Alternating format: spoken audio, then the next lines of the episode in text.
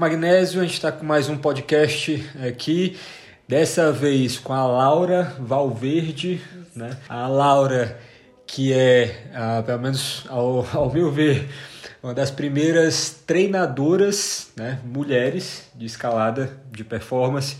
Ela que é educadora física, já tem alguns trabalhos publicados nessa área. Um bem interessante que eu, eu dei uma lida sobre uh, o campus board, algumas, alguns, algumas técnicas, alguns treinamentos, alguns métodos de uso dele. E é, além disso, ela também é escaladora, está buscando ali a, a, performance que todos nós almejamos no dia a dia. É moradora aqui da Serra do Cipó. Sim. Né? É treinadora lá na academia do Gustavinho. Isso, isso pronto. E é, a gente vai estar tá fazendo essa, essa, esse bate-papo aqui, tentando conhecer um pouco melhor ela e também aprender um pouco mais sobre métodos, treinos, né? Como a gente ficar mais forte aí e ah, tentando sempre levar um pouquinho também para o lado para feminino. Tem diferença a, a, o treinamento de uma mulher para o treinamento de um homem? Acho que a Laura é a melhor pessoa para falar isso daqui para gente. Vamos começar com ela Laura, se apresentando, como é que tu conheceu a escalada, né? É, como é que o bichinho te picou, Sim. como é que surgiu esse amor? Bom, é, eu conheci a escalada já há um pouco mais de seis anos. É, eu morava em Divinópolis na época e lá tem alguns locais de escalada, mas comecei escalando mesmo na pedra em Arcos. Não sei se você conhece, mas acho que tem muita gente que conhece o Rastro de São Pedro. Ali é um granito de qualidade também, assim como o cipó, muitas vias. E muitas vias de fácil acesso, assim, muito sexto, paraíso dos sétimos graus. Uma escalada bem gostosa, com mais agarras, mais é, saborosa, assim, do que o cipó, que às vezes o pessoal reclama um pouco. Mas foi ali que eu comecei, então Assim que comecei a escalar, já me apaixonei comecei a escalar todos os finais de semana. Passei um ano praticamente todos os finais de semana indo pro rastro. E já tinha terminado a minha faculdade de educação física quando comecei a escalar. E na sequência já voltei a fazer especialização. Então na especialização eu já entrei com essa cabeça já voltada para a escalada. A minha especialização foi em treinamento esportivo então, todo o conhecimento já que eu adquiri ali e também tive que fazer um trabalho de conclusão de curso, eu já fui direcionando para a área da escalada. E isso me ajudou a pensar na escalada também como profissão. Né? Eu já trabalhava com treinamento, mais treinamento individual, mas em Divinópolis na época então, o Felipe, que é meu companheiro, é também educador físico, ele montou um muro de escalada com um amigo nosso, Alex, que é do Abrigo Base de Arcos hoje. É, então a gente já começou esse trabalho, na época vem a escalada, que chamava o muro lá. Então já começamos o trabalho ali de treinamento para escaladores, eu também sempre muito inserida ali na musculação e com esse conhecimento do treinamento esportivo, foi fui entrando cada vez mais nesse mundo assim. Então, de lazer já misturou com a profissão e ficou tudo junto. E apesar de muita gente às vezes não gostar, né, de misturar as coisas, de considerar às vezes que o lazer tem que ser separado, para mim, cada vez que eu fui conseguindo trazer para mais perto, foi melhor, assim, eu me senti mais confortável. E aí depois fui viajar, conhecer outros lugares, comecei a frequentar o Cipó e já me apaixonei, sempre gostei de escalar aqui fui desenvolvendo essas duas coisas junto. Então, quando chegou na época da pandemia, eu já tinha iniciado o mestrado na área da biomecânica, já com meu projeto voltado para a escalada também. E tive a oportunidade, né? Tudo fechou, mudou toda a realidade. É, o Felipe acabou vindo para o Cipó antes de mim e já teve a oportunidade, começou a trabalhar com o Gustavinho na academia, ficou, tornou-se sócio dele, então hoje a Cipó Training é tanto do, do Gustavinho como do Felipe. E aí, com, com essa realidade, eu vi trabalhar com eles também. E como é que está sendo a experiência agora do, do trabalho Tu, sa tu que saiu da, de academia, né? E se apaixonou pela escalada, depois de ter se formado. Então, quando tu entrou na, na educação física, tu não vislumbrava esse mundo que, que a gente tem aqui. Não. Aí agora tu já tá, tá imersa nele. Sim. Mudou alguma coisa? Do, por exemplo, a pegada que tu imaginava lá da, da faculdade? O que é que tu pensava? Tu pensava, não, eu vou, vou fazer a escadinha, eu vou ser uma funcionária de academia para depois ter a minha própria academia, ou então meu próprio ginásio, uhum. mas voltado para musculação, para isso. Essa é a mesma coisa que tu almeja na escalada, tu também almeja, né? Agora já já tá ali com com o teu companheiro, já estão com a academia, mas é, é o mesmo pensamento? Não, é, eu até estava conversando sobre isso essa semana. Que antes, na época da faculdade, ou mesmo quando comecei a trabalhar, eu nunca tive esse pensamento de, de ter um estúdio ou ter uma academia, hum. porque sempre falava, nossa, né? É muita, muito muita trampo. burocracia, muito trampo, é difícil, né? A gente sabe que empreender, assim, bancar um, negócio é difícil. Mas eu acho que tudo está relacionado com o quanto a gente quer as coisas, né? Então eu acho que conhecendo a escalada e começando a participar desse mundo, hoje eu vejo que é uma coisa que vale a pena. É uma coisa que eu gosto tanto que para mim não é um sacrifício.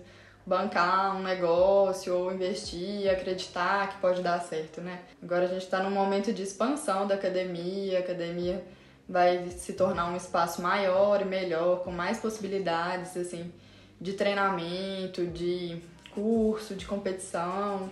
Então, vai ser um, um outro momento agora para academia que vale muito a pena. E acho que a gente está no lugar certo para fazer isso. Tu acha que aqui no Cipó tem público para isso? Tem, tem. Eu vejo que a pandemia trouxe muita gente de fora, né? O número de escaladores aumentou muito. E o treinamento para mulheres aqui é muito forte. Então, desde que eu comecei aqui quando eu comecei a, as turmas, assim, com as meninas, né? E logo em seguida já veio essa questão do meu projeto, que foi com o público feminino. É, eu vi que teve uma procura muito grande. E ela se manteve. A, as turmas se formaram, então, claro que o período, né? O período de chuva, o período da temporada, tem uma busca diferente. Mas é, existe muita gente hoje treinando e esse número também vem aumentando de pessoas que estão começando porque muitos escaladores vieram morar aqui e agora a comunidade da Serra do Cipó também está despertando para escalada aqui. Que eu acho que muita gente que morava aqui, ah, existe a pedreira, ah, existe a pedreira. Mas às vezes não sabia o que estava acontecendo, a dimensão do que, que é a escalada da Serra do Cipó em relação ao Brasil, né? E agora eu vejo que o pessoal já está começando a acordar. Hoje na academia é, antes a gente tinha uma realidade mais dos escaladores mesmo, avançados, e eu vi que esse ano já começou a ter um interesse maior de pessoas para começarem a escalar. Começar no esporte, aquele inicinho mesmo de ver o que está acontecendo, né? A mídia eu acho que acaba chamando um pouco também para essa realidade. Então eu vejo que tem esse, esse, esse público sim. Laura, dessa galera que está começando agora, qual é a tua ideia sobre a pessoa começar e já começar treinando? Tu acha que é o caminho certo mesmo ou não? A pessoa tem que começar se divertindo mais, fazendo várias vezes para só depois de um certo grau buscar um treinamento? É, eu, vejo que, eu vejo que existe bastante essa discussão. Eu acho que o treinamento ele é sempre é válido, mas os objetivos acho que eles mudam né, ao longo do tempo. Eu acho que no início sempre é a diversão. Eu acho que o treinamento ele não tem que ser considerado como um, um sofrimento sempre. Eu acho que ele é uma ferramenta. Então ele é uma ferramenta para te ajudar a evoluir, talvez mais rápido, talvez melhor, talvez sem lesões. Então ele é uma ferramenta que você tem que saber usar, como qualquer uma. Então você não vai colocar uma pessoa iniciante em situações extremamente estressantes, né? Principalmente em que adaptações musculares vão acontecer muito mais rápido, né, do que de tecido passivo. Então, sempre é aquela questão da dose que você vai colocar. Mas eu sou a favor do treinamento sempre. Eu acho que isso ajuda a pessoa a se motivar mais para escalada e também de acordo com o objetivo dela, de se divertir, de aumentar o desempenho e a possibilidade que ela tem, porque hoje tem muita gente que, apesar de morar aqui, escala no final de semana. Né? Às vezes a gente pensa, ah, tá morando no Cipó, tá vivendo o sonho. 24 horas de escalada. Mas a realidade é que as pessoas adaptaram a vida delas para poder estar aqui. Então, é de, de morar aqui, mas elas ou fazem home office ou fazem atendimentos na cidade mesmo, trabalham aqui. E às vezes não conseguem escalar durante a semana. A escalada continua sendo no final de semana e durante a semana tá ali naquela rotina de trabalho, de treino. Então, eu acho que essas pessoas, principalmente, ajuda muito é, você manter né, a motivação, manter o corpo ali em dia para poder render bem no final de semana. Entendido. E tu, tu, tu tá chegando no Brasil numa época que, eu, pelo menos na minha visão, não tem muitas mulheres, né? Treinadoras uhum. de escalada. Sim. Tu tá vendo é, machismo dessa, desse sentido? Ou não? A galera aceita bem?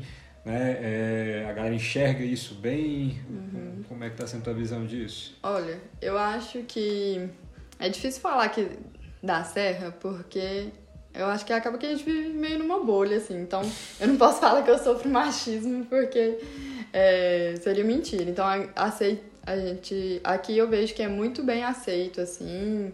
É, eu lembro na época do projeto, várias pessoas, homens e mulheres, me procuraram para poder saber, para poder querer participar, entender o que estava acontecendo. Então, eu vejo que na escalada existe uma curiosidade, as pessoas recebem bem, os escaladores no geral recebem bem. Eu acho que o machismo ele tá escondido ali justamente nessa hora que a gente vê, ah, você está entre poucas mulheres que são treinadoras, né? Por que, que a gente não tem mais treinadoras uhum. na escalada? Eu acho que esse aí é aquele machismo estrutural que faz a gente ter essas condições em que a gente está hoje. Então, ele existe, mas não é uma coisa que eu posso falar que eu sofro no dia a dia. Pelo contrário, assim, é, sou nunca passei por nenhuma situação na escalada assim como treinadora disso. Mas acho que poderiam ter mais Acho que o caminho agora é ter mais. Eu vejo pelo número de escaladoras, que aumentou muito. Quando eu comecei a escalar, é, eu lembro que eu era, por muito tempo, tipo, a única mulher no meio dos meninos, assim. Uma ou outra bem, às vezes que aparecia, mas com, com certa constância. É, era bem difícil ver. E hoje em dia, aqui no Cipó... Voltado. Muito mais mulher do que homem.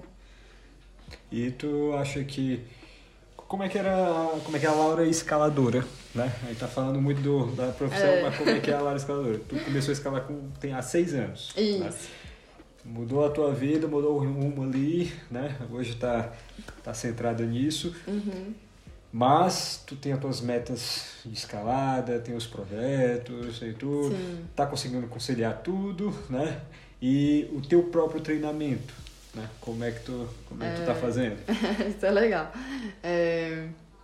Vamos lá. Então, a Laura Escaladora, a gente passa, eu acho que por diversas fases. E eu acho que essa questão minha do estudo e da profissão sempre foi um pouco difícil, assim, meio dominante na minha vida. Então, é, eu tive essa fase do início da escalada, assim, bem frequente, ah, evolu evoluindo e tudo, e acabei voltando mais para os estudos e não consegui manter é, a mesma frequência de antes. Então, eu passei por, por fases diferentes nessa época, assim, considerando a especialização e depois o mestrado. É, acho que quando a gente começa a se afastar é difícil, porque a escalada é aquele esporte que se você não mantém a frequência, né, e tudo, o seu desempenho cai. E a gente não quer fazer, não quer aceitar isso, né? Então, eu tive muitas fases de frustração, assim, de querer manter um desempenho, mesmo não é, me dedicando. Eu acho que o que mais me ajudou foi o treinamento.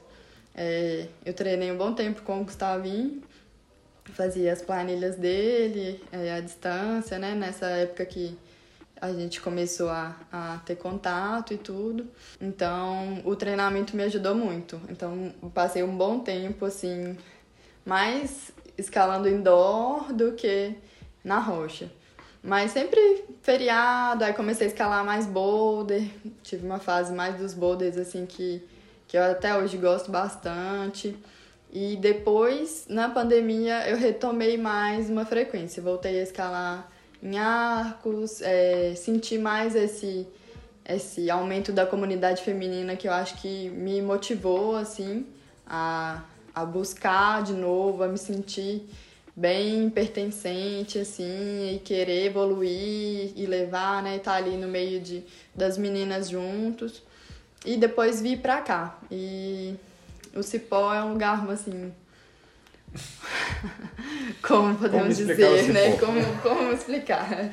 Essa é a parte muito difícil, mas eu sempre gostei daqui, sempre me dei bem na escalada aqui. É, eu acho que é um lugar com um milhão de possibilidades, né? E isso me ajudou a, a, a querer ainda mais voltar para esse lado do desempenho, da Laura escaladora. E essa conexão com as mulheres aqui tem uma, uma rede de apoio muito, muito bacana. E enxergar essas mulheres, né? Você vê, chegar nos setores e ver as mulheres, muitas mulheres escalando escalando forte né? Assim, você vê que as meninas estão ali batalhando. dedicadas, batalhando e nos seus projetos e acho que aqui eu tive essa percepção que talvez em outros lugares eu ainda não tinha encontrado. E isso me ajudou a evoluir, principalmente em acreditar mais na minha escalada, é, de às vezes, né, como eu fiz essa época mais de boulder, então já tinha um pouco mais de força, muito treinamento. Acho que eu já estava num estágio assim do físico que a minha cabeça ainda não tinha acompanhado. É, e o que eu consegui desenvolver, acho que foi aqui. Comecei a fazer uma base boa, fazendo vários sétimos e tudo. Aí quando entrei no primeiro oitavo, falei, gente, eu acho que essa galera tá viajando aqui, mas vamos lá, vamos, vamos né? acompanhar. Aí de repente falei, olha só, não tá, não tá tão longe assim igual eu tinha pensado. E isso foi no ano passado, né? Tem pouco mais de um ano que eu moro aqui. E aí fui desenvolvendo e tudo. Depois, é, quando comecei já os testes do mestrado e mais essa fase mais prática, assim, eu tive que dar uma recuada de novo.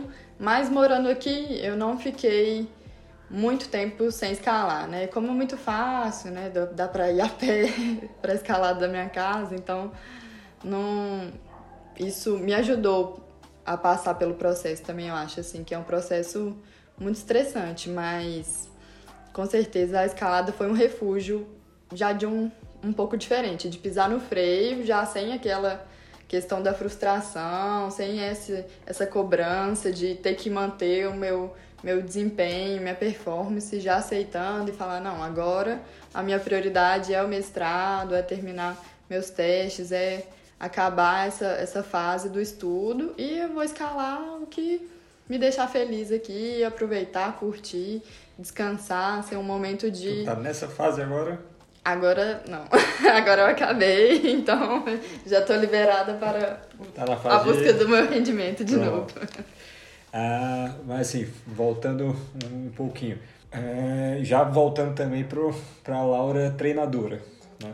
Para a Laura treinadora, o que que, tá, o que, que atrasa né? Ah, os teus alunos, as tuas alunas, a galera que tu vê na rocha, principalmente aqui que tem uma, uma gama de pessoas maior, né? a meca da escalada brasileira. Então, o que é que tu vê que está atrasando? É o lado mental? É o físico que que está maior e o, o, mental não acompanhou, ou então vice-versa, é o medo. Qual é a coisa que tu acha que mais é, deixa com que o, o, as pessoas para trás nessa questão da, uhum. das metas, das, da performance? Olha, é, é, eu vejo assim pelas minhas alunas que varia bastante, para te falar a verdade. O que acontece é que normalmente a pessoa ou tá muito para um lado ou tá muito para o outro. Então eu tenho alunas que têm um psicológico fenomenal, às vezes não tem medo, né? Se gerenciam bem, assim, escalam a vista e, e flash de uma forma incrível, tem uma resistência incrível, mas às vezes são escaladoras de muito de pedra que não tiveram oportunidade de treinar. Então, são às vezes escaladores que escalam no nível alto, mas não fazem duas barras. O que é excelente, né? Assim, ah, se você vê que a pessoa tem uma técnica incrível, um psicológico incrível. Mas o que, que ela precisa? Ela precisa de força, ela precisa de resistência, precisa dessa parte física mesmo. E às vezes acontece, e muitas que acontecem o contrário. Às vezes já tem um treinamento, já tem um nível de força legal, mas essa parte é, técnica ou psicológica, acho que a gente pode é, definir nesses três fatores, assim, né? Do, que seria 33% para cada um. Né? Do, do psicológico, psicológico, do técnico e, e da, da força. da, força. Pronto. É, pra simplificar, né? Que aí a gente pode colocar outras coisinhas dentro de cada um. É, mas eu vejo que é bem, bem distribuído isso. Mas aqui, aqui o que, que tu vê que a galera. Assim, a gente foi para os dois lados, né? Tem o, tem o A e o B. É. Aí o que tu vê que é o que sobressai mesmo? É o A ou é o B? É o cara que tá com muita técnica e pouca força, ou então tá com pouca técnica e psicológico e, e vice-versa, é. né? Eu acho, é, pode ser a minha realidade, um pouco que eu vejo mais os dois lados, talvez por treinar mais mulheres do que homens. Hum. Então, é, eu acho que talvez treinando mais mulheres, a gente vê mais essa questão do físico ser necessário e às vezes não é desenvolvido. Eu acho que observando o treinamento mais de homens, eu acho que é mais fácil você ver o contrário. Entendi. De, dessa parte psicológica, né? De, não, não do medo em si, do medo também, mas mais de gerenciar, às vezes, as emoções, né? Ter uma, uma, uma outra pensamento ser mais limitante do que a força. Pronto, né? aí se tu pega uma, uma aluna dessa que tá com um limitante na força, mas que já tem um nível de escalada alto uhum. e sem depender tanto da força. Ela já sabe escalar sem aplicar tanta, sem depender tanto disso. É, o que é que tu faz? Qual é o tratamento de choque ali? Qual é o teu... o tratamento de choque é fazer força, né? Mas aí normalmente são são é, como é escaladores que, que são na mais cabeça da pessoa, porque Sim. ela passou a vida todinha, não, eu não posso escalar com força, eu tenho que escalar com mais técnica. Uhum. Agora a Laura tá me falando para fazer o contrário. e aí? É isso, é, é, é, o que eu mostro é a gente tem, a gente está falando de força muscular. Então, na força muscular, eu tenho ali força rápida, resistência de força. Na força rápida, eu vou trabalhar principalmente força máxima e força explosiva. Se a pessoa é muito resistente, ela já está ali, sua resistência de força já está muito bem desenvolvida, que geralmente é uma característica das pessoas que são mais técnicas, que escalam bem à vista e no flash, né? Que são aquelas pessoas que ficam, elas têm tempo ali, ó, elas estão ali na garra pensando o que, que elas podem fazer, fazendo a leitura da via. Então, geralmente são pessoas que têm muita resistência de força. Mas, quando chega na hora da força rápida, né, de aplicar muita força ou fazer força de forma. É, desenvolver essa força muito rapidamente, elas já não têm um nível de força expressivo para poder fazer. O que eu mostro é, olha, e às vezes no cipó é fácil, porque eu acho que aqui a gente vê que são vias muito boulderísticas, né? Assim, você tem vias que vão ter boulders duros e às vezes inícios e finais mais tranquilos ou um boulder de saída, ou, independente de onde esteja o boulder, mas um boulder de um grau duro assim que a gente consegue definir normalmente. Então, uma pessoa muito resistente, às vezes, ah, ela tá fazendo muito nono grau, nono grau, mas às vezes os nonos graus agora que faltam, todos têm um B5 para cima. Então, a pessoa não, ela não vai passar se ela não faz, se ela nunca fez um B5 na uhum. vida, né? E normalmente essas pessoas que elas não trabalham essa força máxima, elas falam, ó, oh, porque é, é o que acontece, né? Às vezes fala, nossa, mas eu não escalo boulder, não gosto de escalar boulder. Não sei o que quer falar, olha então, mas vamos, vamos fazer um combinado aqui. Você, seu objetivo é o quê? Aumentar a sua performance. Para isso, a gente precisa trabalhar a sua dificuldade. É, é difícil isso. Eu também não gosto de, de treinar as coisas que eu sou ruim, né? A gente tende a querer treinar as coisas que a gente é bom. Mas para poder melhorar, a gente tem que treinar as coisas que a gente é ruim. Então, para essas pessoas, o que elas têm é que fazer boulder, fazer campos, fazer barra, é, é, é a especificidade. Então, para ela poder passar e aumentar, aceitar que para aumentar o rendimento dela, ela vai ter que trabalhar essa fraqueza. Laura, como é que tu chega nesse veredito ali? Ah, porque não basta tu chegar pra pessoa e dizer, oh, não, tu, as vezes que tu fez aqui, o teu, o teu leque de, de nomes são nomes que são de resista, uhum. né? Ah, tu tá falhando aqui, eu vi que no, tu tentou aquele nono com boulder um pouco mais duro, tu já, já sofreu mais, uhum. tá? Aí a pessoa, não, mas veja bem, não sei o que, tu tem que mostrar isso com dados, né? É. Então tu faz um testezinho com a pessoa, né? Isso para poder chegar nesse, uhum. nesse ponto. Aí, puxando mais para essa parte dos testes. Teve a, a, o estudo que tu, que tu fez agora, né? Uhum. Que vários escaladores ao redor do Brasil participaram cedendo alguns dados. E tem também o teste que tu faz nesses casos, né? A anamnese ali, uhum. para mostrar para as pessoas, para o escalador ali.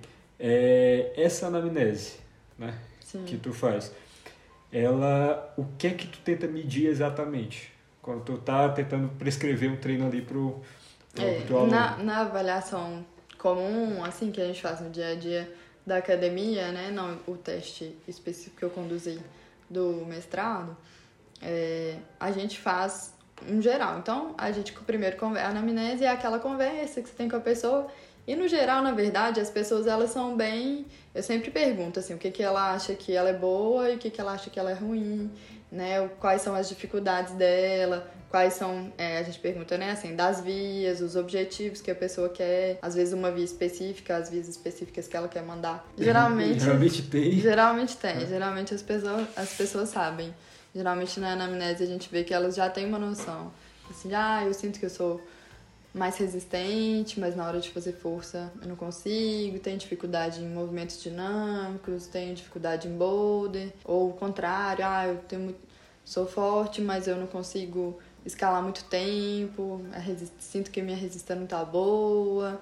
É, geralmente elas têm essas, essas percepções, mas depois da, dessa anamnese, né, geralmente a gente faz os testes. Então faz um teste de resistência com ali o número máximo que ela consegue fazer de movimentos no muro, o tempo, o ritmo que ela tá ali. Depois faz os testes de força, que vai depender do nível também do escalador, né, o teste aplicado, mas no geral esses testes básicos de número de barras, é, no finger, tempo de suspensão em, em, cada tipo de agarra, dependendo do, do escalador, o ângulo né, de utilização em cada agarra, ou já pode usar lastro também. Isso, até a avaliação ela depende do, do nível do escalador que você está avaliando, né, para poder aí com os resultados a gente consegue ter uma ideia é bem. Fica, fica bem nítido, assim, quando o escalador é mais forte do que resistente ou tem uma fraqueza específica.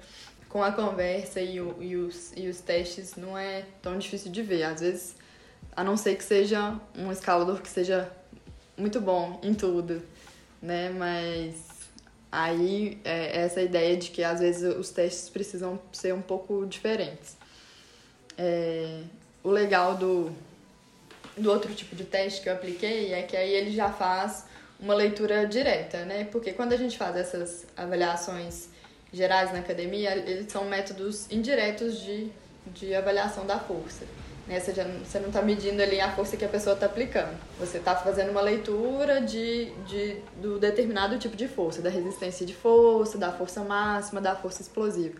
Agora, no teste que eu apliquei, como a gente usa a célula de força, ela está fazendo uma leitura da força que a pessoa está aplicando na garra, né? Que hoje a gente vê também já nesses dispositivos que na Europa eu vejo que tá que estão se popularizando mais, que são esses fingers já que aparece, tem até uhum. às vezes, né? Aparece a leitura bonitinho. Então é o mesmo é, a mesma ideia, o mesmo princípio, né? Só que lá já está mais desenvolvido de você já conseguir enxergar aquilo na, na hora. Mas isso que tu tá falando é do teste do teu mestrado? É. Ele foi com campus, né? Isso, foi então, com campus. Então tu tava trabalhando força, é, não sei o nome específico, mas força é, né, da dinâmica. É, é você chegar e quanto você já consegue colocar na, na garra. É, é porque que acontece? Ele não faz a, então, tá a medida de força. Força quando... crítica máxima, coisa do tipo, não, não era o teu foco. Não, a, em força crítica não. Mas quando a gente faz a, a leitura de força, na verdade, é, a célula de força ela te dá a força que o escalador aplica no tempo, né? O escalador hum. ou independente de quem estiver fazendo o teste. Ele vai te dar uma curva de força no tempo. E essa curva de força ela tem várias informações. Você não está avaliando uma coisa só. No teste específico, por exemplo, é um bote duplo, o teste que eu apliquei. Então a pessoa com as duas mãos, ela tira as duas mãos e vai no mais alto que conseguir. Então é um teste máximo né? Ele não é um teste submáximo da pessoa, ah, é só de uma garra para outra, é da primeira garra para mais alta que ela conseguir. É... Mas aí nessa curva de força a gente consegue ver força explosiva, consegue ver força máxima. É, você não vai ver resistência de força, porque é um teste máximo, né? Mas força explosiva e força máxima a gente consegue fazer uma leitura e várias nuances assim. E além disso, é, eu fiz um, uma análise de vídeo também junto com essa leitura de força. Então dá para avaliar aceleração, velocidade, essas outras coisas com, a, com as imagens. É... Pronto, aí botando isso daí na prática, qual o benefício que tu acha que o teu estudo ele pode trazer para a comunidade? Olha, é, ele te dá essa leitura mais completa. Então é o que eu te falei. No geral, essa avaliação geral, ela vai te, te servir para dar um panorama do que, que a pessoa precisa melhorar, mas são essas coisas que, como eu te falei, às vezes são coisas já que a pessoa tem uma já noção. Sabe, tem noção. É. E com essa leitura direta, a gente tem mais informações, bem mais informações. Então, eu avaliei várias alunas minhas, né, durante o teste. Então, conhecendo o perfil da escaladora e, e olhando ali, você vê, você pode, você consegue enxergar às vezes melhor onde que está aquela deficiência. Se é uma pessoa que é muito forte, então você vê que ela consegue aplicar muita força, mas ela aplica força muito devagar. Então eu tenho a informação hum. ali de que a curva dela ela é bem menos inclinada, né? Que é, você vê que a, a, taxa de desenvolvimento de força ela é menor, que a curva é menos inclinada, e pela velocidade que ela a velocidade que ela está ali fazendo o movimento, ela é menor. Pronto se ela é menor, ela é menor em relação a alguma coisa. Então tu tem que ter um banco de dados para se basear. É. Já tinha, tem algum outro estudo desse no mundo que tu possa se basear? O teu é o primeiro e outra coisa. É, qual o número que tu está almejando de pessoas para fazerem esse, esse teste, ou tu, se tu pretende dar continuidade ainda, uhum. para tu chegar em, não, com um banco de dados de tantas pessoas eu consigo ter um resultado assertivo no, nesse teste e tal. É. Essa, essa parte é a mais difícil, porque é, como é um, estudo inédito, então a gente não tem valores de referência. Esses valores de referência eles ainda não existem. A maior parte dos estudos, assim, na escalada, eles ainda. Agora estão mudando um pouco a dinâmica, mas eles ainda são muito ligados ao finger, né? Mais do que, mais do que o campo. Sempre então, estático, às vezes, né? é sempre estático, tempo de permanência, é, ou carga externa. Então, essa, esse tipo de teste ainda é, é mais difícil. O que a gente tem mais próximo é o Power Slap, que é aquele que é como se fosse não sai, você, e sai aqui e aí marca a distância. Bate mais alto. Isso, bate mais alto que conseguir, mas ele é com uma mão só, né? Mas é, mas é isso, de a distância é o mais alto que conseguir. Então é o mais próximo que a gente tem, porque é essa ideia mais voltada de potência dos membros superiores. E uma coisa é você pular, dar o bote e bater, outra coisa é pular e ficar. Isso, exatamente. Bem isso, isso é bem diferente. E por isso que eu gosto desse teste no campus, assim, em comparação com o power slap. Um dos motivos é exatamente esse, porque na escalada a gente não bate, né? Nas coisas e solta, você tem que bater e ficar. É, não é speed climb. Né? É, não é speed climb, então é especificidade. A gente consegue, mas a ideia agora, então, voltando assim para o estudo que você falou do objetivo, tem muitos, tem muitos desdobramentos agora do estudo para poder seguir. Ainda realmente não tem como eu falar com o que eu tenho hoje, eu consigo fazer um, um banco de referência, porque é muito local, específico, dá super pra gente ter ideias e melhorar, mas com certeza teria que fazer mais pessoas para poder é, criar valores de referência. E eu acho que a ideia é tornar reprodutível para que possa acontecer em outros lugares, outras realidades, para a gente ver essas diferenças. Porque, até pelos meus próprios resultados, eu vejo que eles estão relacionados com as características da amostra. Assim, de serem escaladoras é, mais. são escaladoras experientes, né? São só escaladoras avançadas e de elite, mas que são mais escaladoras de rocha do que de academia. Entendi. Então já tem algumas características que eu vejo assim dos resultados que você fala, ah, eu acho que gostaria de fazer, só com escaladoras de academia para ver algumas diferenças. E para aquela pessoa que está escutando aqui, não, rapaz, fiquei interessado, quero fazer um teste dele. Aí, qual a inclinação do, do campus, qual a distância da, das, Das da- agarras. agarras, qual a, a, espessura. a espessura delas, como é que é o teste? Ó, o teste, a espessura que eu usei é de 4,5 cm, então são agarras grandes. Só a garra de saída que era de 3,5. Não- De 3 é, centímetros. Então a primeira agarra era de 3 centímetros e meio e as agarras de chegada, onde você vai aterrissar, né? Entendi. Chegar do bote, são de 4 centímetros e meio. Então são agarras grandes. Entendi.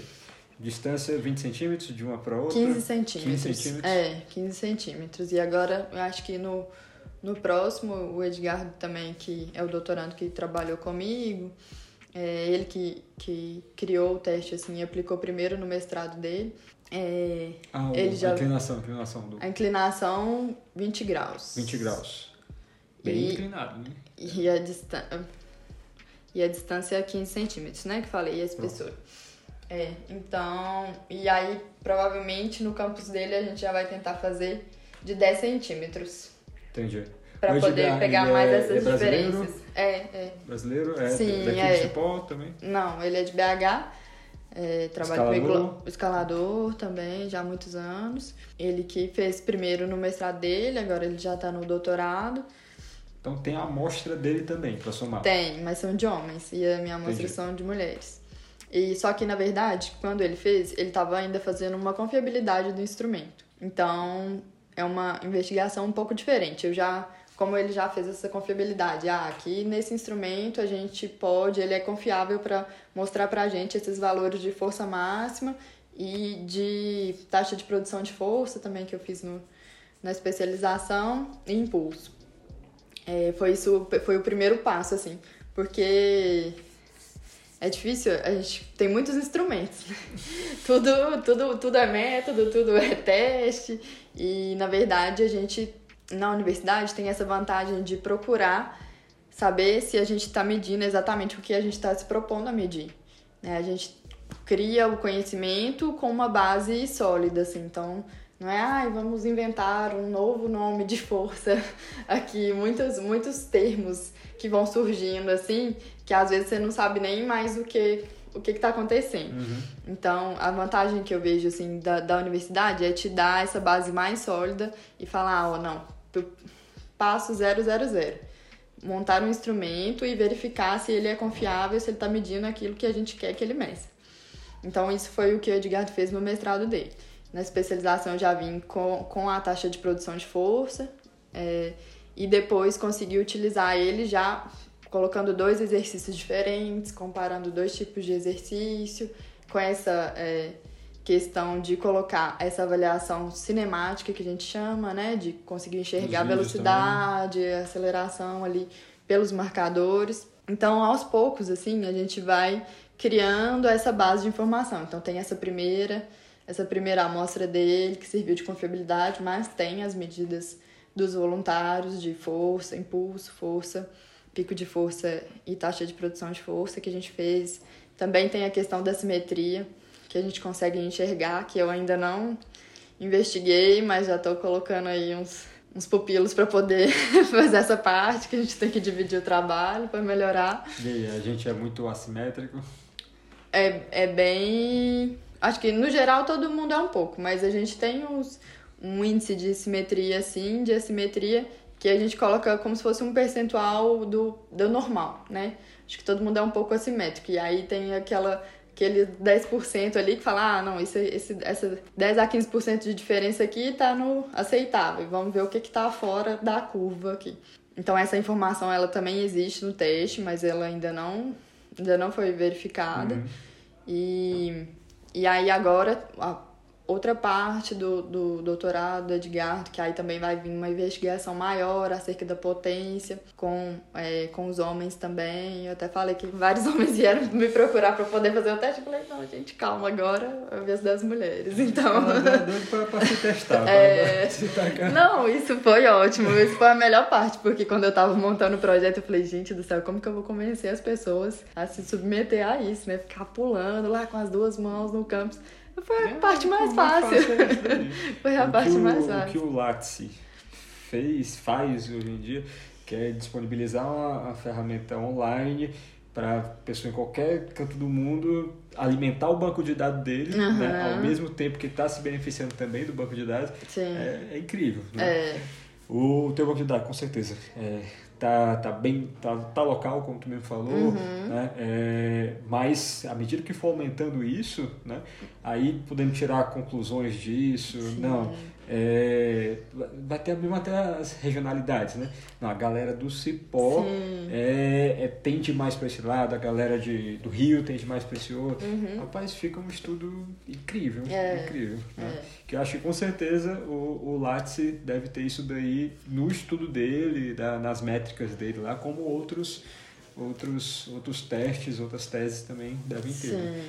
Mas, Laura, o, o que é que tu está planejando aí agora, agora para o futuro? Né? A gente viu um pouquinho sobre a Laura escaladora, a Laura né, é, profissional, aí a batalha do dia a dia de mesclar esses dois, né? Mas para o futuro, o que é que, que é que te aguarda aí? Olha, é difícil. Não, mas é isso, né? A gente, como escalador, eu acho que a gente é sempre um atleta, né? Nós somos todos atletas amadores, atletas que a gente é picado por esse bichinho e não consegue se controlar e quer estar sempre na pedra, quer estar sempre mandando as coisas, treinando e buscando melhorar. E eu acho que isso é incrível. E eu não sou diferente. Então, o meu futuro, com certeza, como Laura escaladora, é conseguir aproveitar isso, é aproveitar o cipó, aproveitar agora que eu tô aqui e escalar muito para a próxima temporada. Eu quero conseguir aproveitar mais a temporada, que eu cheguei esse ano mais no, no finalzinho para poder aproveitar. Tem alguma meta, algum projeto ali que tá batalhando para ele? Se não for para isso, para essa temporada, para próxima, uma coisa aí na mente. Não, ainda vias específicas eu não tenho, assim, eu quero conciliar eu quero consolidar assim mais os oitavos graus e buscar os nonos no próximo ano. acho que por enquanto a meta como escaladora é essa. É, eu acho que tem esses desdobramentos assim do projeto, que tem muita coisa para ser investigada, então um, um doutorado ele é possível, ele está ali no futuro, mas é, por enquanto, eu, eu, eu escolhi é, aguardar e pegar essas informações que eu tenho e estudar e destrinchar isso o máximo possível e também me dar um descanso desse processo acadêmico que é difícil e dar uma atenção agora também nessa fase de transição que vai acontecer da academia. Então, no próximo ano, a, a intenção é priorizar um pouco a academia também, além da, da Laura escaladora, a Laura treinadora aqui no, na Serra do Cipó. É, continuo com a, a consultoria online também, que é bem legal, eu, eu gosto muito, foi uma coisa que foi acontecendo naturalmente também, expandindo, que na hora que você falou ah, dessas diferenças regionais, já é uma coisa que a gente consegue enxergar um pouco assim na consultoria, ah, a escalada, as meninas lá do Cocal que treinam comigo, as meninas do Rio, pessoal do Sul, aí você já vê que é assim, treinamentos diferentes, objetivos diferentes, isso e tem que é... estar na tua cabeça saber como moldar isso daí. Né? Sim, né? é, isso é muito legal, assim, porque é, é, é empolgante, é bom você trabalhar com realidades diferentes. E te obriga também a, a até viajar, conhecer como é que são as sim. vias lá para identificar essas regionalidades para poder aplicar no treinamento sim, também. Sim, né? sim, Não ficar é... dependendo só da opinião da, do aluno, né? É, isso é bem legal. Motiva muito. Que, porque realmente você enxergar, eu vejo aqui que foi uma coisa que me ajudou a muito, muito assim no treinamento com as meninas, que foi tá perto, né? De você ver, ah, eu tô no setor e aí, às vezes eu escuto um grito assim, ó, a fulana tá lá no praia dela, eu já saio correndo e vou lá ver. E então você já analisa, fala, nossa, mas ela tá caindo aqui é por isso, eu vou ter que falar pra ela.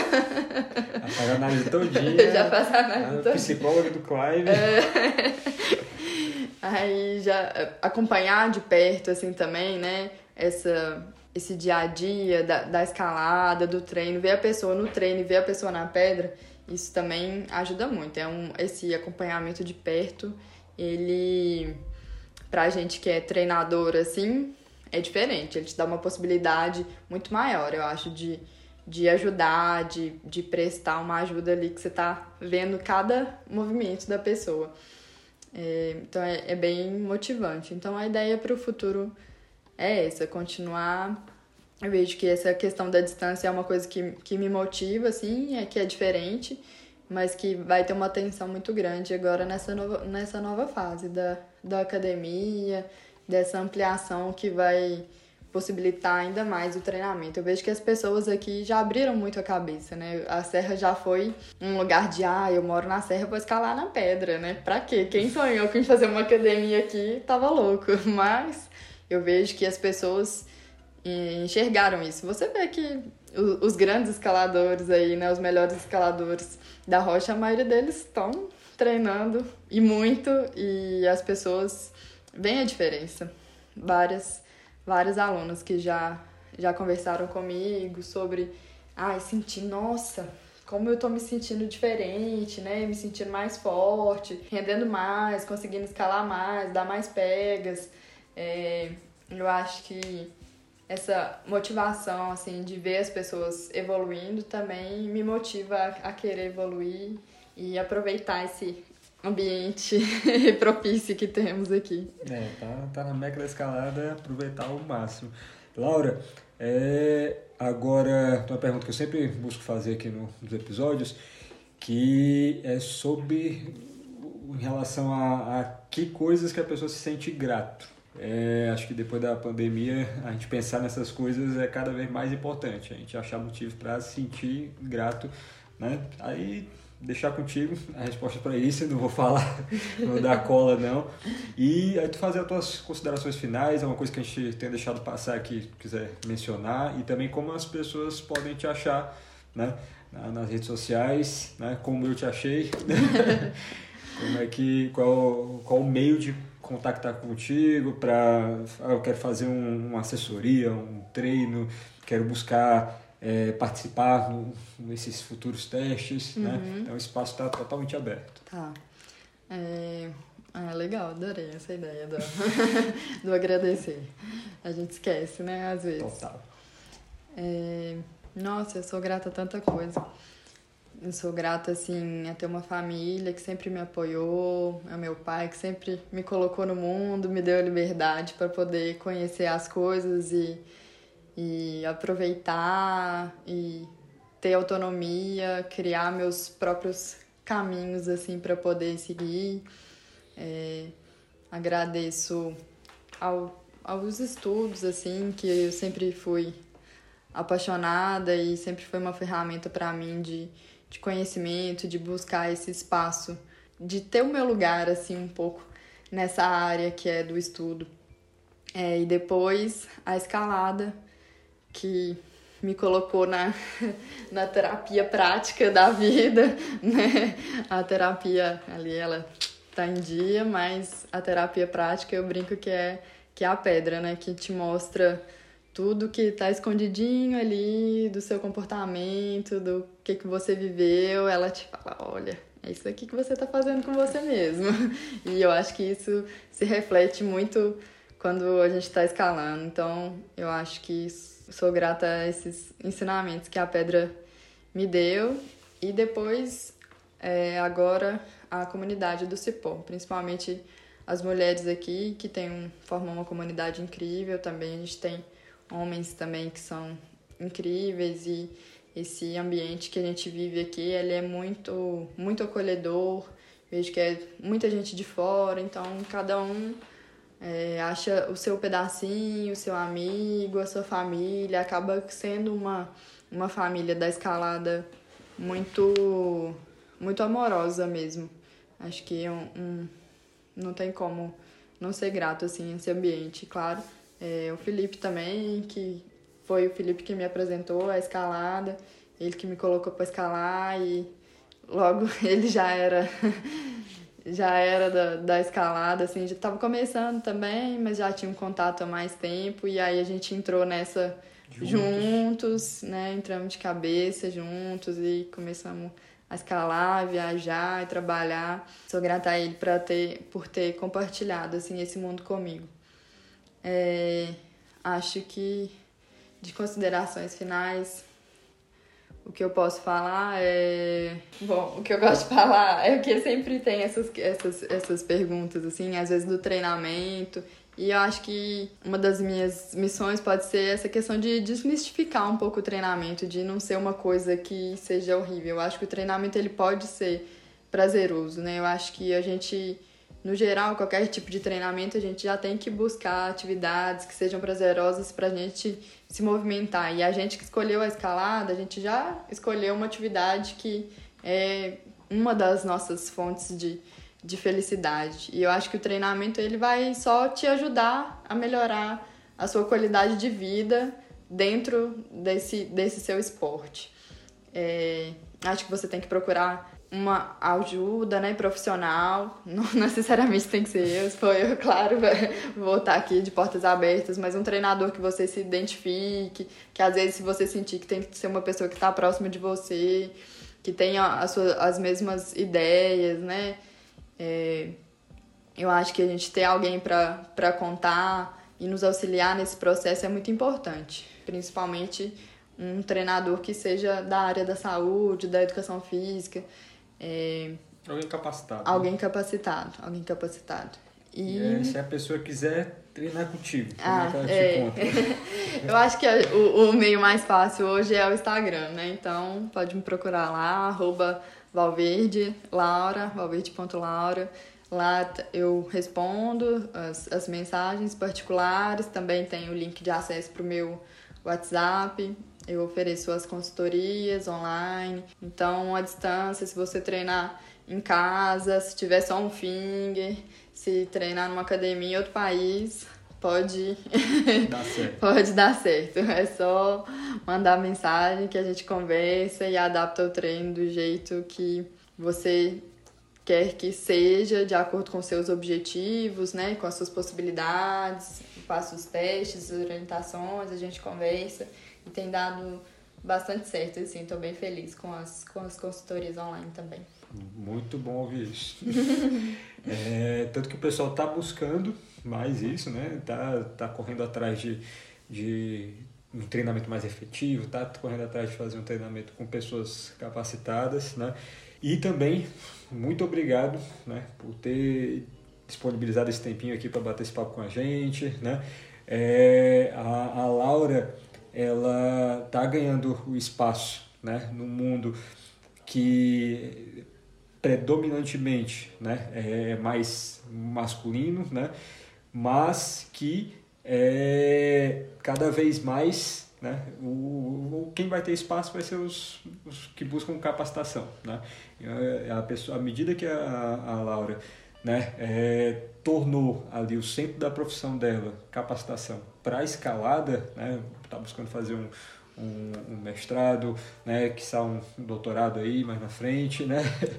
Então, é, é disso que a gente está precisando, principalmente aqui no Brasil, né, que está caminhando nisso daí, outros países. A escalada já é um esporte né, bem recente. Sim. Então, outros países já estão bem na frente, a escalada aqui está tá caminhando nisso, uhum. mas né, graças a pessoas como que têm iniciativas assim, é que a gente vai conseguir melhorar cada vez mais no, no futuro. Agradecer muito pelo, pelo espaço, pelo tempinho que a gente teve aqui conversando.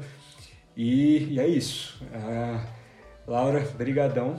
Né? Eu Galera que agradeço. Que escutou até aqui também, muito obrigado. E vamos pro próximo. Isso, obrigada. Eu agradeço demais o convite, né? É muito bom poder usar esse espaço para poder mostrar, né, o meu trabalho, minha trajetória e também incentivar outras pessoas essa busca, né, a abrir os olhos e pensar, nossa, se eu gosto, se eu tô aqui na escalada, o que, que eu posso fazer para contribuir também, né? Eu vejo que muita gente hoje dos escaladores às vezes buscam, ah, vou começar a fazer educação física porque tá escalando e eu acho isso super legal. Quanto mais gente vier, a gente tem trabalho de sobra para poder dividir para todo mundo. E é isso aí. Valeu, galera. Tchau, Obrigada. tchau.